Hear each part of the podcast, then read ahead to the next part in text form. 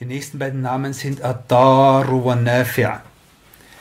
Wörtlich, wörtlich der Schadende und der Nutzbringende, der Nützende. Es ist der alles der, der, der Schaden und Nutzen für die Menschen vorherbestimmt und der diese beiden Dinge zu den Menschen, den Menschen zukommen lässt, wie er will, wann er will, zu wem er will. Okay? Und wenn er Schaden, wenn er jemanden Schaden zukommen lässt, dann nur aus Gerechtigkeit. Und wenn er jemanden Nutzen zukommen lässt, wenn er jemanden Schaden zukommen lässt, dann ist Gerechtigkeit. Wenn er jemanden Nutzen zukommen lässt, dann aus, aus, aus Barmherzigkeit und Großzügigkeit.